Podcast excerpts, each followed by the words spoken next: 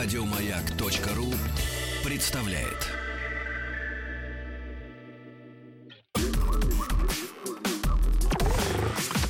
Двадцать два. Объект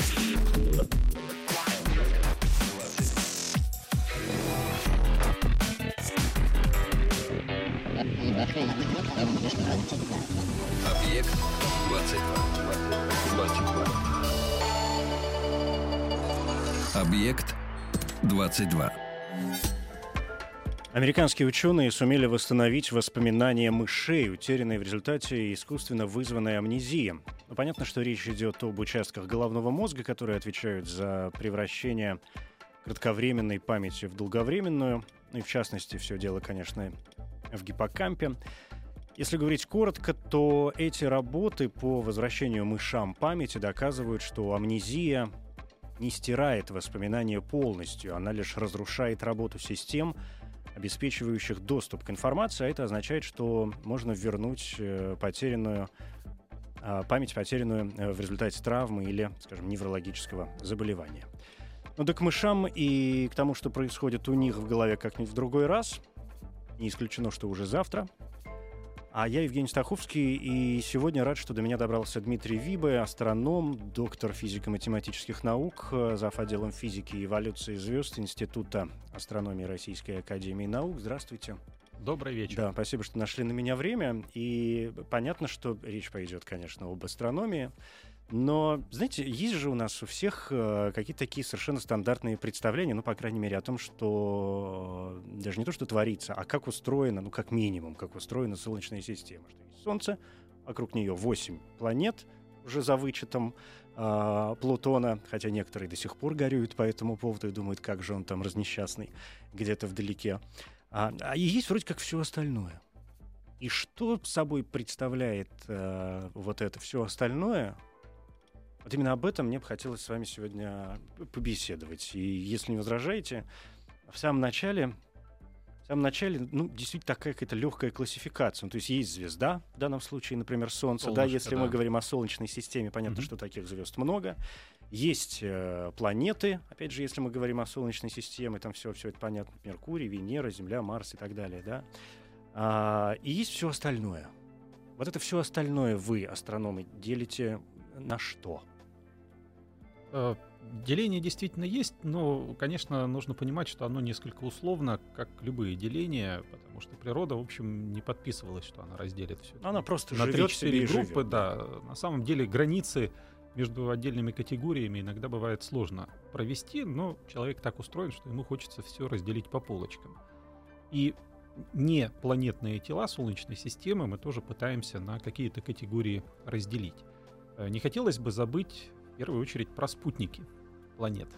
Это тоже тела Солнечной системы, и, в общем, некоторые спутники у нас крупнее Меркурия, крупнее самой мелкой из планет. То есть спутники Юпитера, например. Да, да, да то есть тут э, на их классификацию, в их классификации главный признак то, что они вращаются вокруг другой планеты. Есть, так, относительно стабильно вращаются. Э, да, то есть у них э, устойчивые орбиты, они на них уже долго находятся, еще долго будут находиться. Э, самостоятельные тела Солнечной системы, но так можно в общих чертах разделить на астероиды и кометы, хотя, в общем, есть указание на то, что это не то чтобы два разных вида тел, а может быть скорее два условия наблюдения этих тел. Вот подлетает тело близко к Солнцу, начинает испаряться, вырастает у него хвост. Мы говорим, о, комета. Не подлетает тело близко к Солнцу, не начинает испаряться, не вырастает у него хвост. Мы говорим, о, это астероид. А по сути получается, ну, в общем, одно и то же. А, да? Какой-то летящий камень? Ну, я бы сказал так, не то чтобы одно и то же, но некая непрерывная последовательность тел, между которыми нет четкой границы. А, химический состав у них э, разнообразный. То есть те же астероиды, например, дальше можно делить на довольно большое количество групп. Э, астероиды каменные, астероиды железные. Это тела кардинально различающиеся по своему химическому составу. Э, в составе кометных тел, ну, поскольку они испаряются, должно быть много летучих соединений, то есть каких-то льдов, э, не только воды, но и других замерзших газов, углекислого газа, аммиака. Ну и, пожалуй, можно еще сделать такое важное разделение. Это разделение по расположению в Солнечной системе. То есть у нас есть подавляющее большинство известных нам астероидов находится в главном поясе, который располагается между орбитами Марса и Юпитера. Который так и называется, да, пояс астероидов. В астрономии есть нудные названия, вот, но, правда, он главный пояс астероидов. А не главный пояс астероидов — это пояс Койпера — который находится за орбитой Нептуна. И, как оказалось, Плутон является одним из многочисленных тел именно вот этого самого пояса Койпера. И именно осознание того факта, что Плутон лишь одно из многочисленных тел вот этого семейства привело к тому, что э, в 2006 году его, ну, можно так сказать, исключили из числа планет. Там не было такой процедуры, когда там уходи.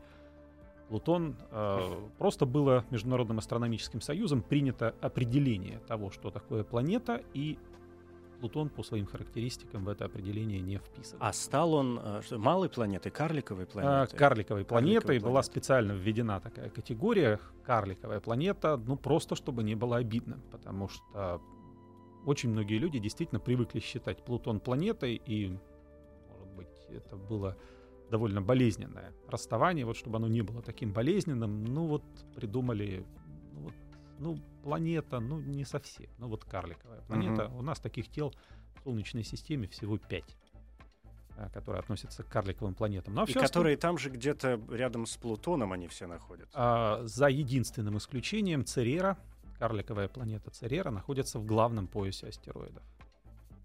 А все остальные... А, и вы имеете в виду вот эти пять, это вот это Эрида, да-да-да, Эрида, а, Плутон, Маки-Маки. Маки-Маки, да. Угу, угу.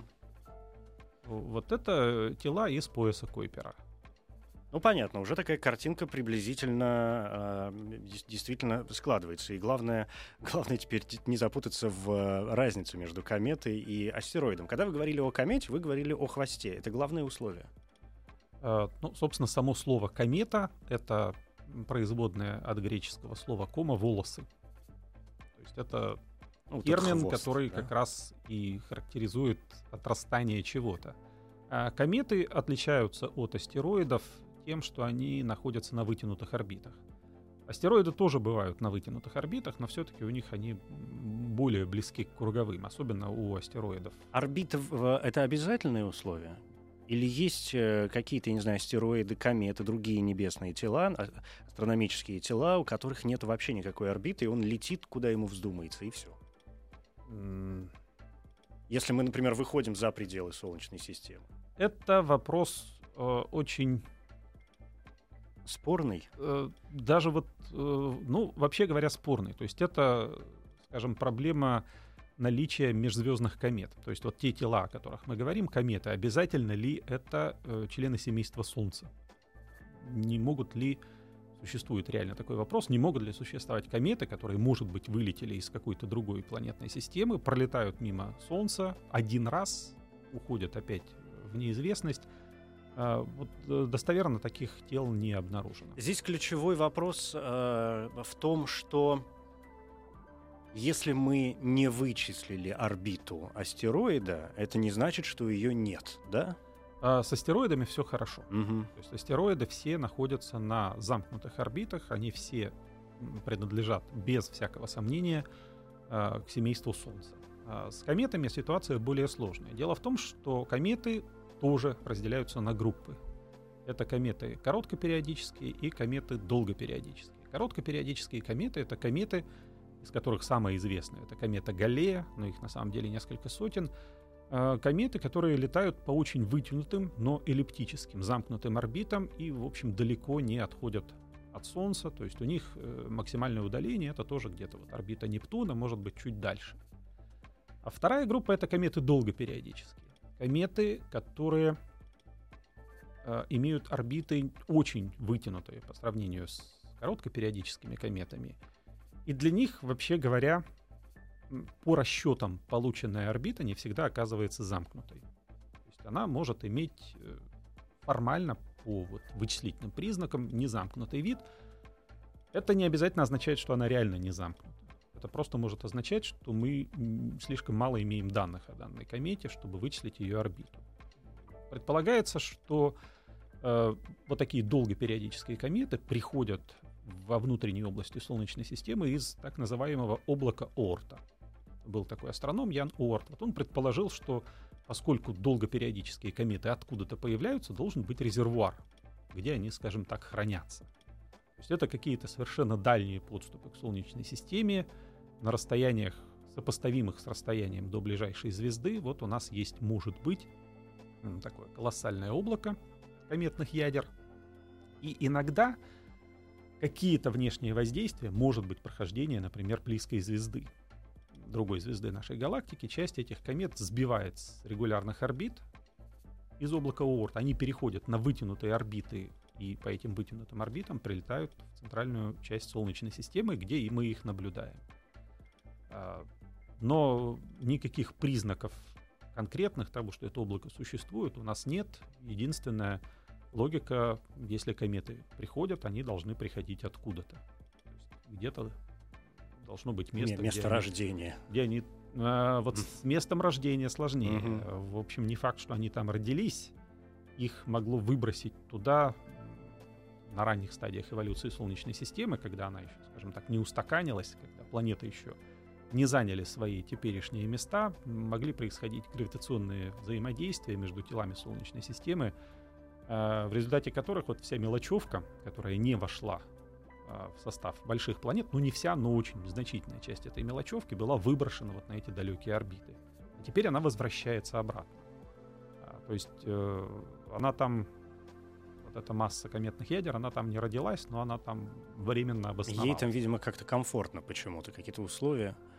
А, так не спрашивает ведь их никто. Не спрашивает, Комфортно, да. некомфортно. Да. Но я просто пытаюсь себе это представить. Понятно, что здесь надо как-то включать э, фантазию, и когда вы говорите о вот этом скоплении комет, которые, может быть, где-то находятся и периодически э, вылетают, представляется какая-то фантастическая, я не знаю, такая вселенская проматка, которая периодически выплевывает что-то в открытый космос из э, своего гигантского чрева. Ну, то есть чи- чистые мифы Древней Греции. Ну, тут э, нужно иметь в виду, что массы это совершенно несопоставимы. То есть основная масса проматка угу. Солнечной системы это Солнце. Оно ничего не выплевывало, но вот основная, абсолютно подавляющая масса вещества Солнечной системы сосредоточена в Солнце существенно меньше, тысячу раз меньше массы сосредоточена в больших планетах и совершенно ничтожная по сравнению с этим масса сосредоточена во всем остальном.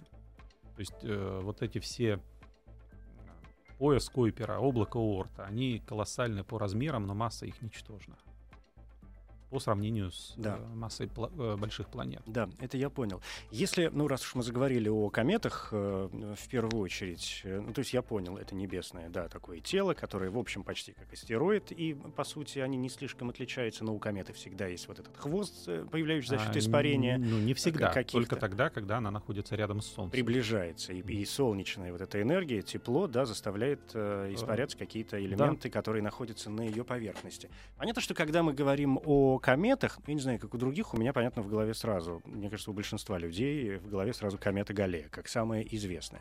Это, теперь хочется понять, почему она самая известная. Это действительно, а, скажем, наиболее удобный для изучения объект, или это объект, который приближается к нам лучше остальных, да, и мы ее видим, и мы наблюдаем, и нам кажется, о, как здорово и весело. Или в этом есть какой-то такой элемент хорошего пиара, потому что, и опять же, вот этот э, период обращения, сколько он, 75, 76, 76 лет? 76 лет, да? То есть это, как вы сказали, это достаточно часто получается с точки зрения кометной жизни, так это mm-hmm. период обращения. Что здесь играет главную роль? Uh, ну, комета Галлея имеет такую удачную орбиту, которая во время многих ее приближений э, к Солнцу позволяет ее хорошо наблюдать на ночном небе.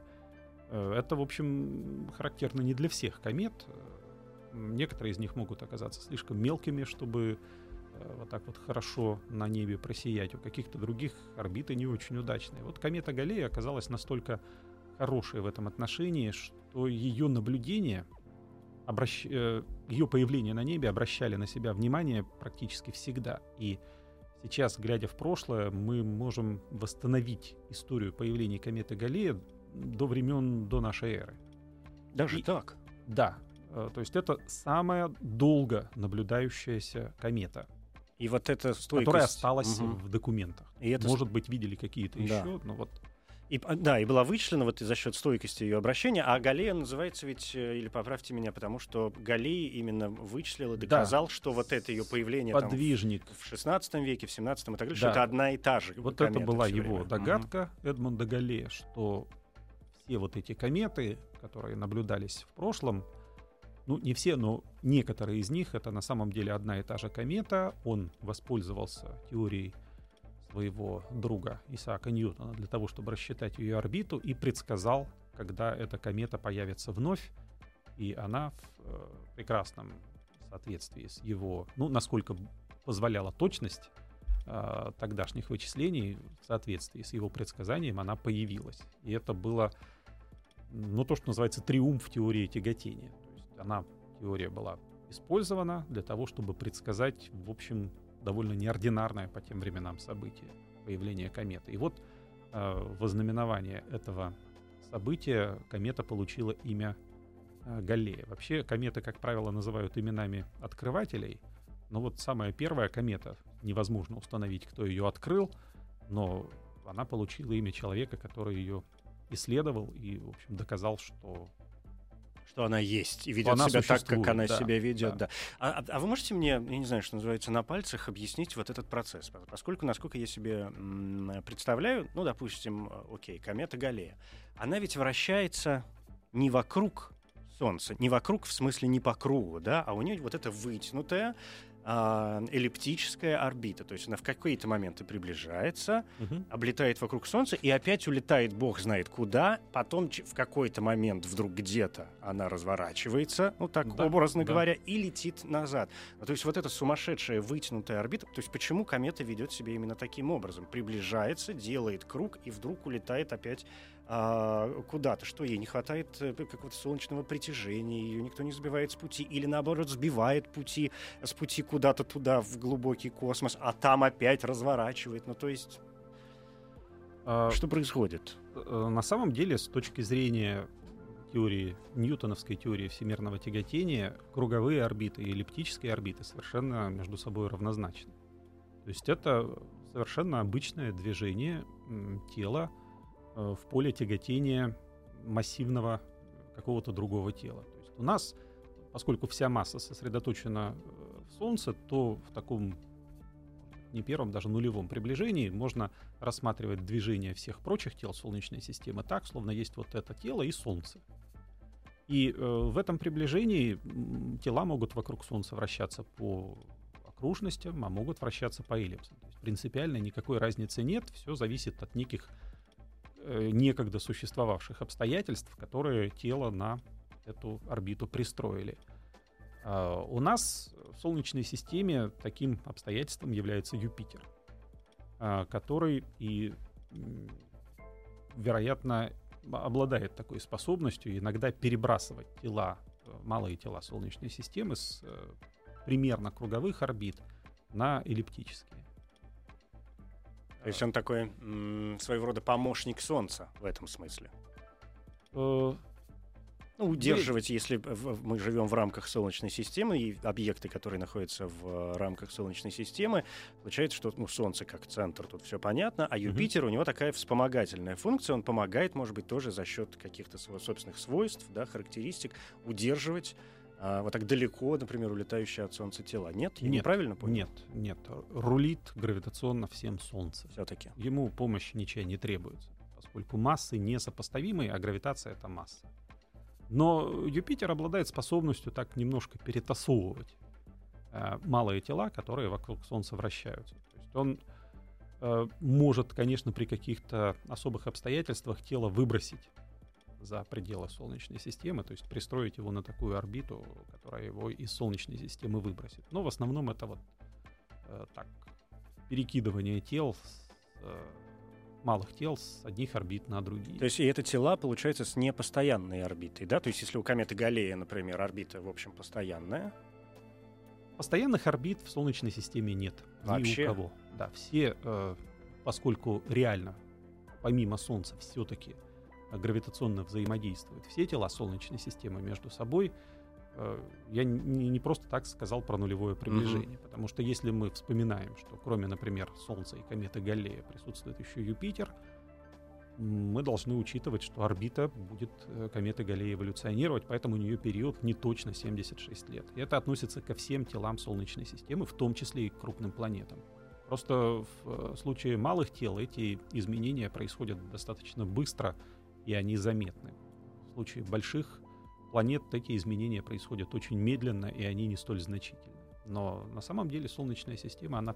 Весьма не, подвижный такой, да? Э, да, она Объект. Не, не прибита гвоздями mm. там к чему-то. Она, в общем, живет, э, меняется, и в отношении малых тел это работает достаточно Ну и Солнце сильно. же, помимо всего прочего, тоже как-то движется в, в гала... внутри галактики, а, я имею в виду. Солнце движется внутри галактики, и возможно, что иногда это движение его сближает э, с другими звездами, и тогда э, тела Солнечной системы начинают испытывать воздействие тяготения еще и извне.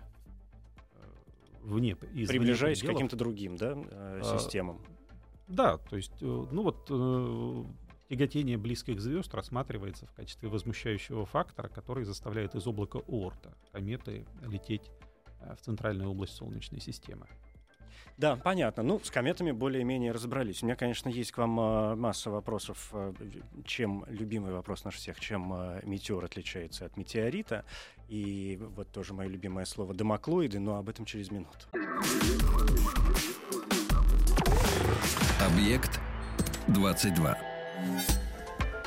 Дмитрий Виба, астроном, доктор физико-математических наук. Э, говорим о малых э, телах Солнечной системы в первую очередь, в первую очередь наша система, конечно, хотя периодически, как всегда, выходим за рамки. Ну, если э, комету, да, как вы сказали, мы, в общем, смело можем перевести как полосатая такая, да, то м, астероид это ведь звездоподобный, что-то что такое, да. И, э, ну, и в этом понятна разница, вы вначале ее обозначили. И я хочу, с вашего позволения, сделать такой небольшой шаг назад. Э, сказали, да, о том, что и Плутон э, стали называть малой там, или карликовой планетой, скажем, и Церера, хотя ее смело можно называть э, астероидом.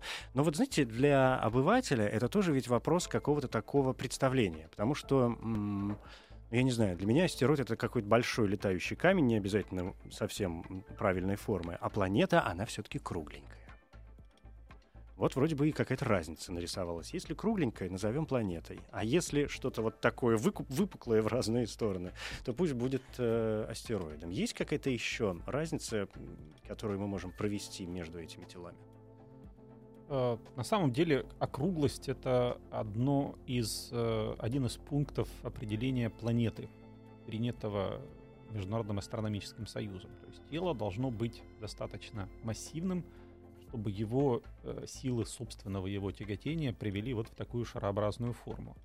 Но на самом деле, допустим, когда мы смотрим на Землю, понятно, что это тело округлое. Никаких сомнений в том, что Земля шар у нас не вызывает. Когда мы смотрим на какой-нибудь астероид типа Эроса, к которому летал американский космический аппарат, или на ядро кометы Чурюмова-Герасименко, которое сравнивают с уточкой э, пластмассовой, там тоже не возникает никаких сомнений, что это не шар. Но вот когда возникают какие-то промежуточные случаи, как, например, э, астероид Веста, у нее округлая форма. Это не совсем шар, не идеальный шар, но она достаточно округлая. Вот до какой степени не шаром должно быть тело, чтобы мы его перестали считать планетой хотя бы карликовой.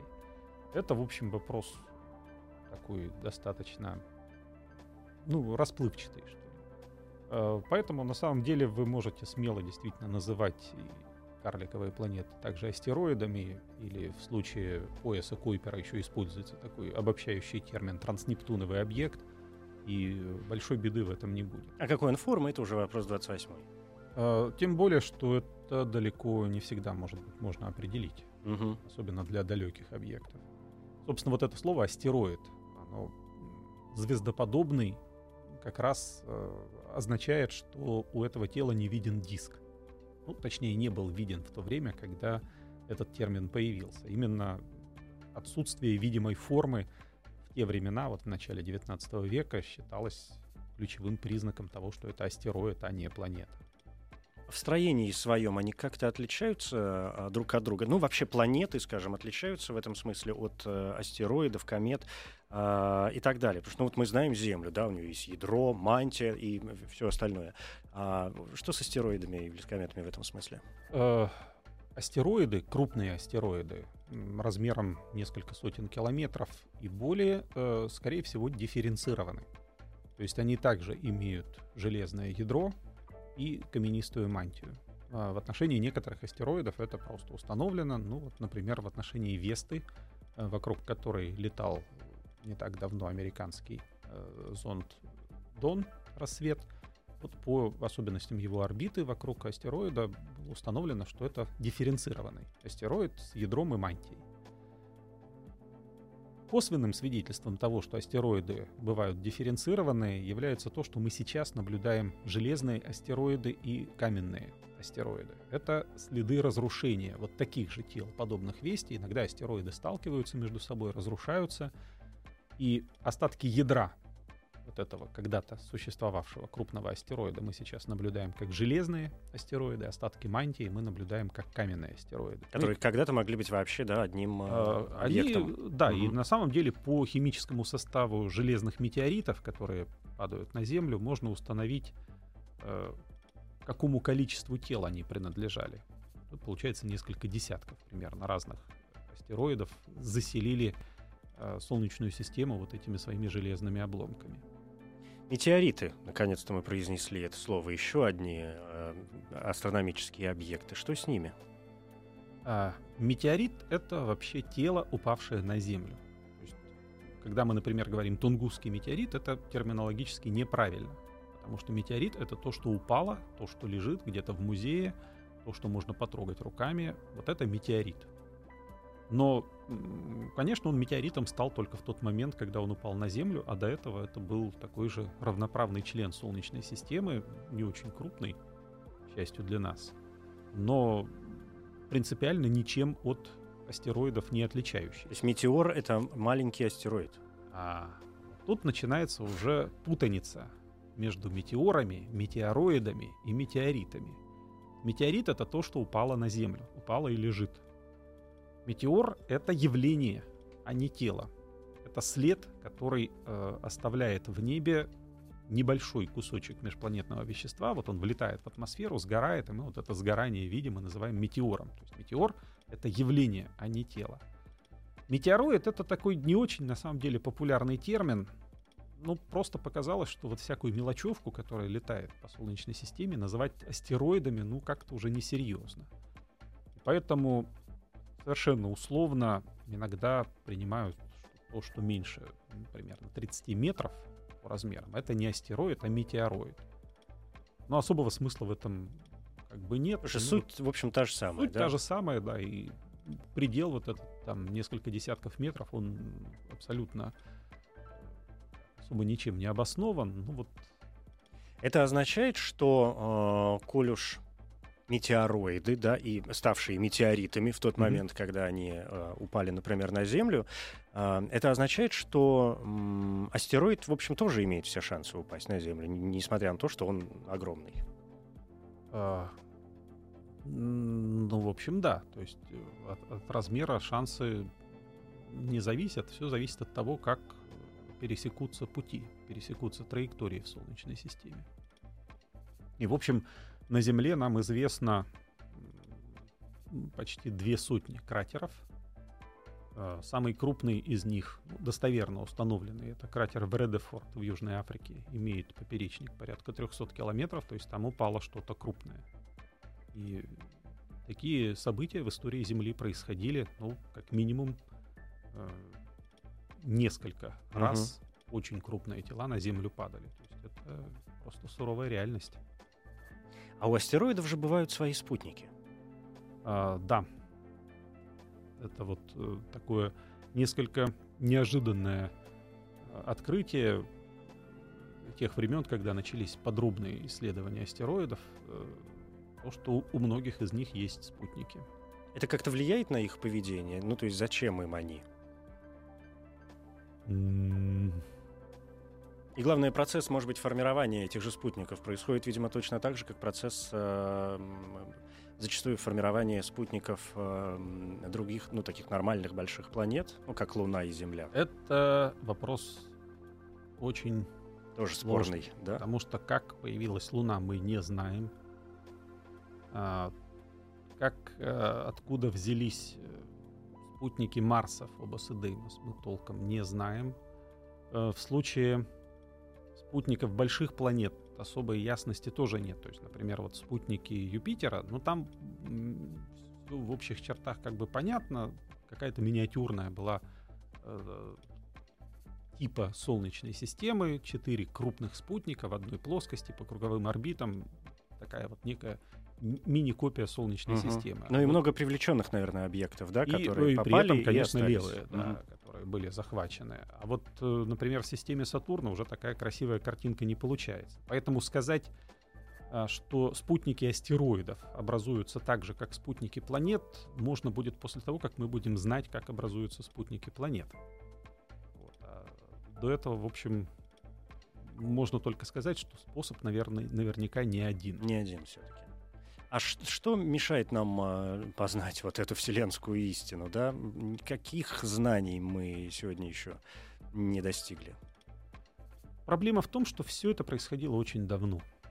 И с тех пор прошло э, очень значительное время. Больше 4,5 миллиардов лет, и Солнечная система за это время, ну, вероятно, изменилась. И э, то, что мы наблюдаем сейчас, вот Солнечная система в том виде, который мы наблюдаем сейчас, Луну породить не в состоянии. И вот мы сидим в своем теперешнем мире и вынуждены думать и строить модели того, как оно там было вот тогда, 4,5 миллиарда лет назад, и это сделать достаточно сложно. И здесь э, проблема, наверное, не в том, что нам не достает э, каких-то знаний, а проблема в том, что ну, надо еще думать.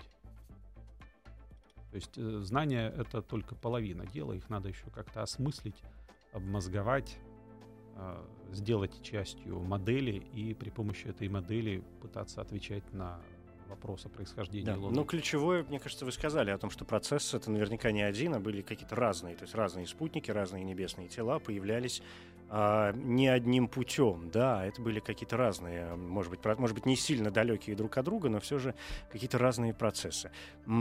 Что такое домоклоиды? Это слово меня прям не дает мне покоя. А, ну, оно звучит страшновато, да. да, но на самом деле это одно из семейств астероидов, которое получило свое имя от одного из членов этого семейства. Есть астероид Дамокл, и похожие на него астероиды называются домоклоиды. Это э, тоже довольно забавные тела, которые вращаются вокруг Солнца по кометным орбитам, но при этом кометами не являются. То есть не проявляют признаков кометной активности. Но это могут быть, например, кометы, которые проявляли активность в прошлом, но испаряться вечно ядро не может, рано или поздно там не остается просто достаточного количества льда, который может испаряться. И вот, может быть, это как раз бывшие когда-то кометные ядра, которые теперь стали больше камнями, чем ледышками. Бывшие кометные ядра. То есть они, получается, не очень большие должны быть. Ну, относительно.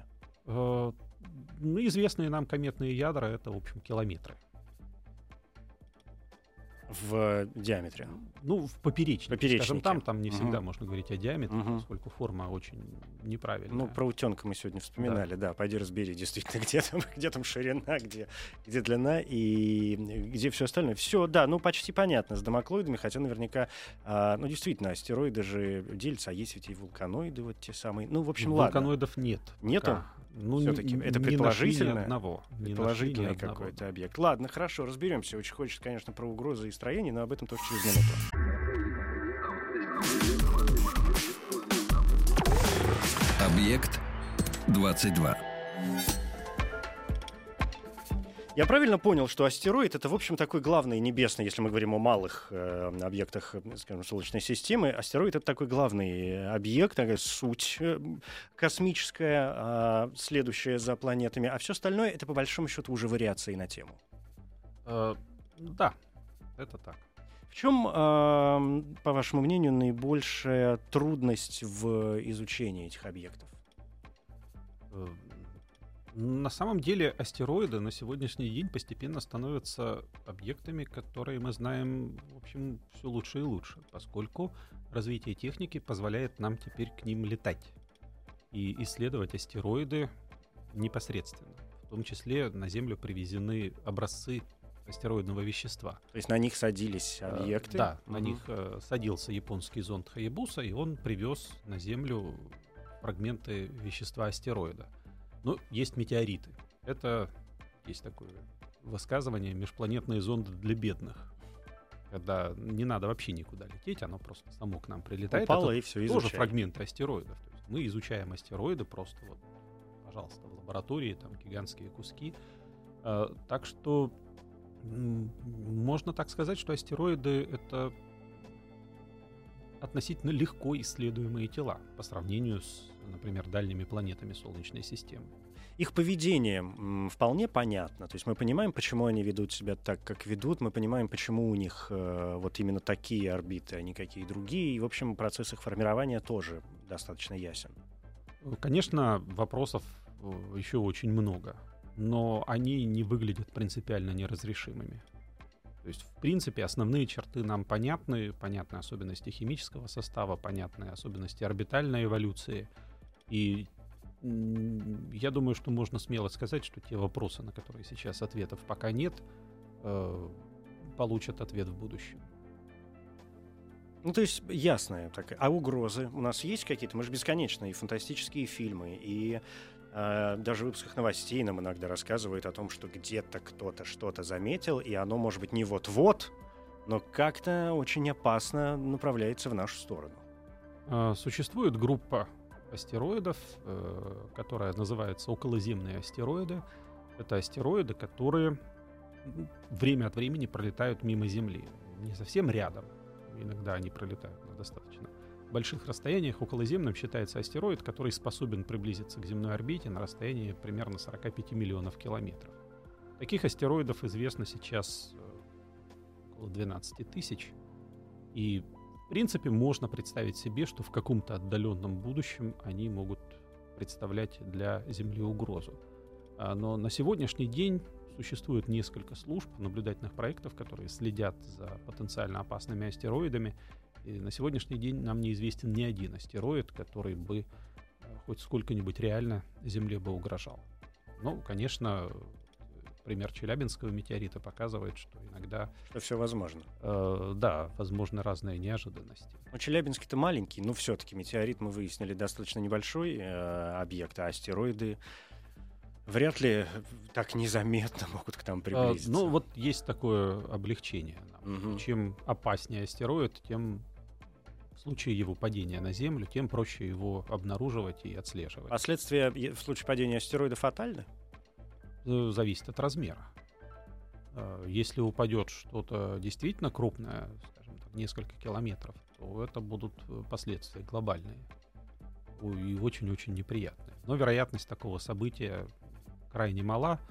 Вот за всю миллиардолетнюю историю Земли ну, таких событий было несколько. Правда, они всегда приводили к каким-то грустным последствиям, но а потом жизнь побеждала, так э, или жизнь иначе. Жизнь побеждала, да. Ну и, в общем, надо следить, готовиться на всякий случай. Ну да, но для кого-то, что жизнь побеждает, звучит все равно не очень утешительно, потому что, ну, мало ли чья жизнь побеждает, не моя ну же собственная. Тараканы уцелеют. Да. А что будет со всеми остальными, это понятно. У меня последний, наверное, вопрос к вам остался по поводу ну, вот основных действительно объектов э, астрономических. Это их влияние на... Понятно, что мы ушли не могу сказать, что далеко, но достаточно далеко в космос. Да? Спутники mm-hmm. у нас, э, космические станции, и все мы стремимся куда-то улететь. Вон на Марс готовят бесконечно, э, чуть ли не с билетом с людьми в один конец уже эту делегацию в скором времени. А сколько все вот эти небесные тела мешают работе рукотворных объектов? Э, к сожалению, приходится признать, что работе рукотворных объектов э, гораздо больше мешают рукотворные объекты. Другие. Да, сейчас э, помимо естественных небесных тел Земля окружена облаком космического мусора. остатками искусственных небесных тел. Нашей жизнедеятельности человеческой. Да, и, к сожалению, от них помех гораздо больше. Э, естественные тела — это помехи в основном связанные с разной мелочью. Песочек, галька, скажем, если говорить о размерах. Э, то есть вокруг Земли это все есть, оно мешает, есть признаки эрозии, но это, в общем, мелочевка. Угу. Крупные тела в окрестностях Земли, мешающие полетам, это тела искусственные. Да. Ну вот как э, вы же помните в этом прекрасном фильме «Гравитация», когда на них налетел а, а какой-то ну, метеоритный дождь какой-то у них случился несколько, в космосе. Да. Несколько было такое творческое преувеличение. Ну, да. То есть эта ситуация, она фантастична, да? Ее сейчас. Представить сложно. Нет, ее представить несложно, потому что такие случаи зафиксированы. Случаи столкновения действующих аппаратов с фрагментами космического мусора разных размеров.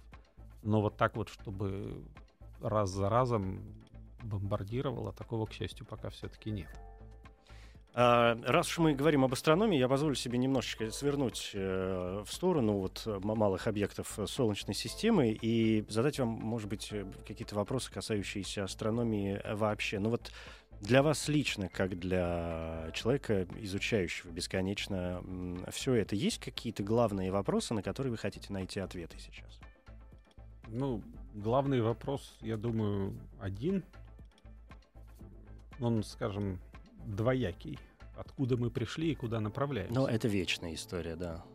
Да, но астрономия, я думаю, она максимально близко подходит к тому, чтобы найти ответ на этот вопрос. Потому что мы все-таки существа-то космические. Угу. Как бы мы не считали себя там какими-то приземленными биологическими объектами, но я думаю, в астрономии больше всего шансов на эти вопросы ответить. Не страшно ощущать вот эту безграничность Вселенной? И иногда бывает страшновато. Но, с другой стороны, все это очень красиво. Безгранично красиво. Мы же далеко достаточно ушли ведь в космос. Я имею в виду, по, по крайней мере, взглядом, вычислениями и так далее. Взглядом, вычислениями мы дошли до предела. То есть э, до самых, самых начал нашей Вселенной. Не скажу до окраин. Края угу. Вселенной, может быть, и нет – ну вот по времени мы, в общем, смотрим практически до самого начала. До границ. Хотя сложно понять, что такое граница Вселенной. Но это же невообразимая какая-то вещь. Ну, определенная фантазия, конечно, да. требуется. Я да. задаю этот вопрос тоже по одной простой причине, потому что, опять же, вот эта бесконечная тема про э, инопланетян, и я когда последний раз разговаривал с э, одним астрономом, и он мне сказал, ну, ну что, ну что, ну какие инопланетяне? Ну, Вселенная просвечена насквозь. Ну что, ну что ты, милый мой? ну все уже, все же понятно. Ну, тут у нас присутствует такая смелость, что мы свой собственный опыт, опыт жалких, может быть, последних 100-200 лет смело экстраполируем на всю Вселенную и говорим, что вот если все такие же, как мы, и все развиваются так же, как мы, то мы должны видеть то-то и то-то.